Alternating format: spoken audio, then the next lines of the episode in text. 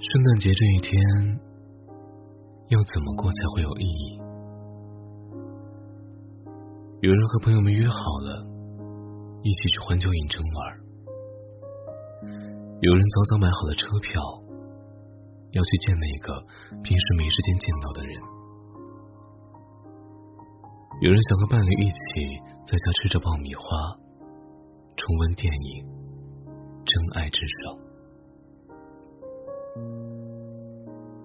似乎每年到了这个时候，我们都尝试做一些不一样的事情，来使这一天变得与众不同，赋予它一些特殊的含义。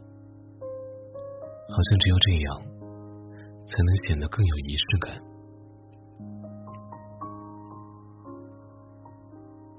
但是你知道吗？这个世界上……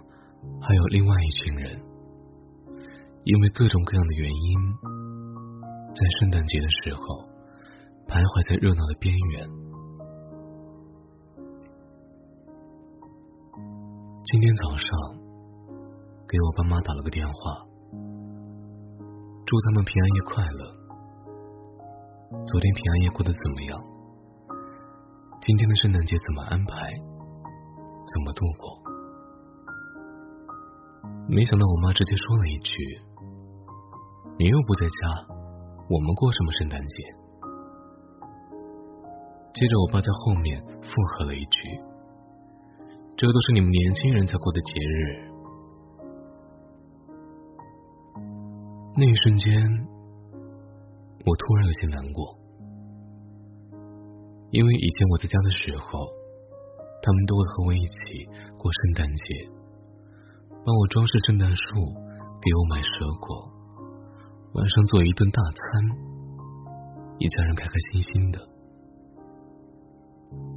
但是自从我在外面工作之后，他们就不过这个节日了，因为对他们来说，重要的从来不是圣诞节，而是我。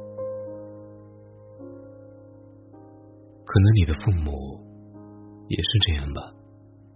平时不爱过节，却把每一个你在身边的日子都当做了节日。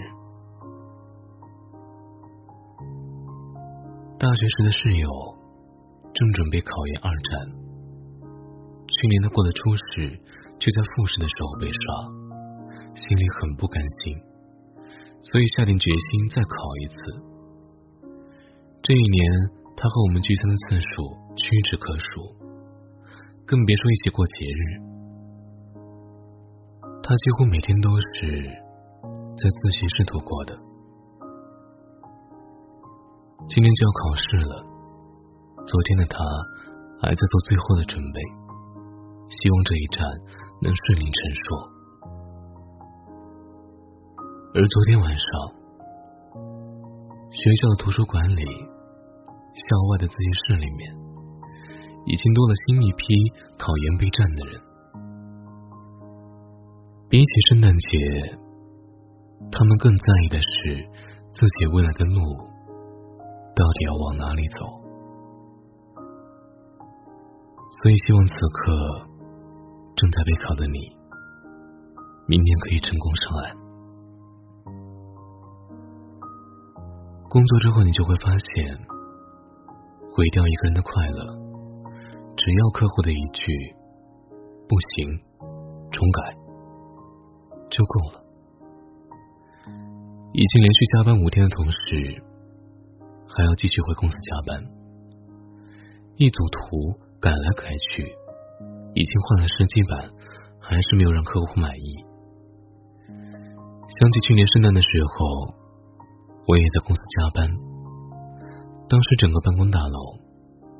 有一半的灯都还亮着，格子间那里的人都还对着电脑噼里啪啦的打字，走廊的过道上还有人在跟客户打电话，一遍又一遍的确认方案。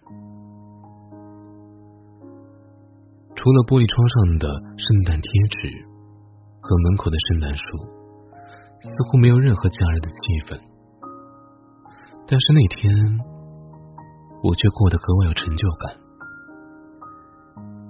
因为晚上九点多的时候，客户确认了最终方案，并且在发布之后取到了很好的反馈。那一刻，突然感觉所有的努力都值得了。虽然节假日加班很讨厌，但是做出来的东西能被认可，真的很有成就感。尤其是后来还给我发了一千块钱奖金的时候，瞬间感觉圣诞节也没有那么吸引人。晚上十点多，跟朋友吃完饭准备回家的时候，看到四五个农民工在往地铁站方向走，零下六度的天气，有一位当时外面竟然只穿了一个夹克外套。整个人看起来格外单薄精瘦，还有个大叔穿着一件很久没有洗过的棕色棉袄，经过我旁边的时候，我看到他胳膊后面已经开线，棉花都跑出来了。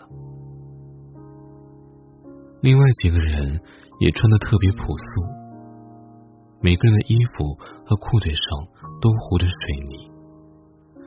看起来像是刚忙完工地的工作。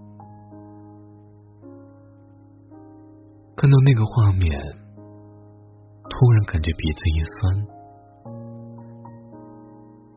虽然他们的背影和整条街道的圣诞气氛显得格格不入，但那一瞬间，我却觉得他们让所有衣着华丽的人都黯然失色，因为他们。才是真正构成这座城市烟火气的人。平安夜、圣诞节对于他们来说，或许并没有什么特别之处，只是一个普通的不能再普通的工作日而已。他们会像往常一样去工地，戴着安全帽，提着小灰桶，拿着瓦刀，开始自己的工作。等到休息的时候，点上一根烟。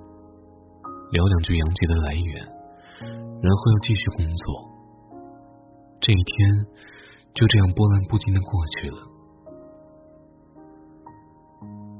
也许在我们看来，圣诞节最重要的是仪式感，但对于父母来说，圣诞节最重要的是孩子能在身边；对于考研的人来说，圣诞节最重要的是考试全做对。对于九九六的上班族来说，圣诞节最重要的是搞定客户，获得成就感；对于普通农民工来说，圣诞节最重要的是多干点活儿，多挣点钱，然后过年早点回家。对于不同的群体来说，圣诞节有着不同的含义，或深或浅。或浓或淡，但这一天，不论我们是如何度过的，它都是有意义的，因为我们都是在为了让自己过得更好而努力。也许方式不同，但我们最后的目标都是让自己幸福，让家人幸福，让我们所爱的人幸福。所以。不管你是否过圣诞节，都祝你快乐。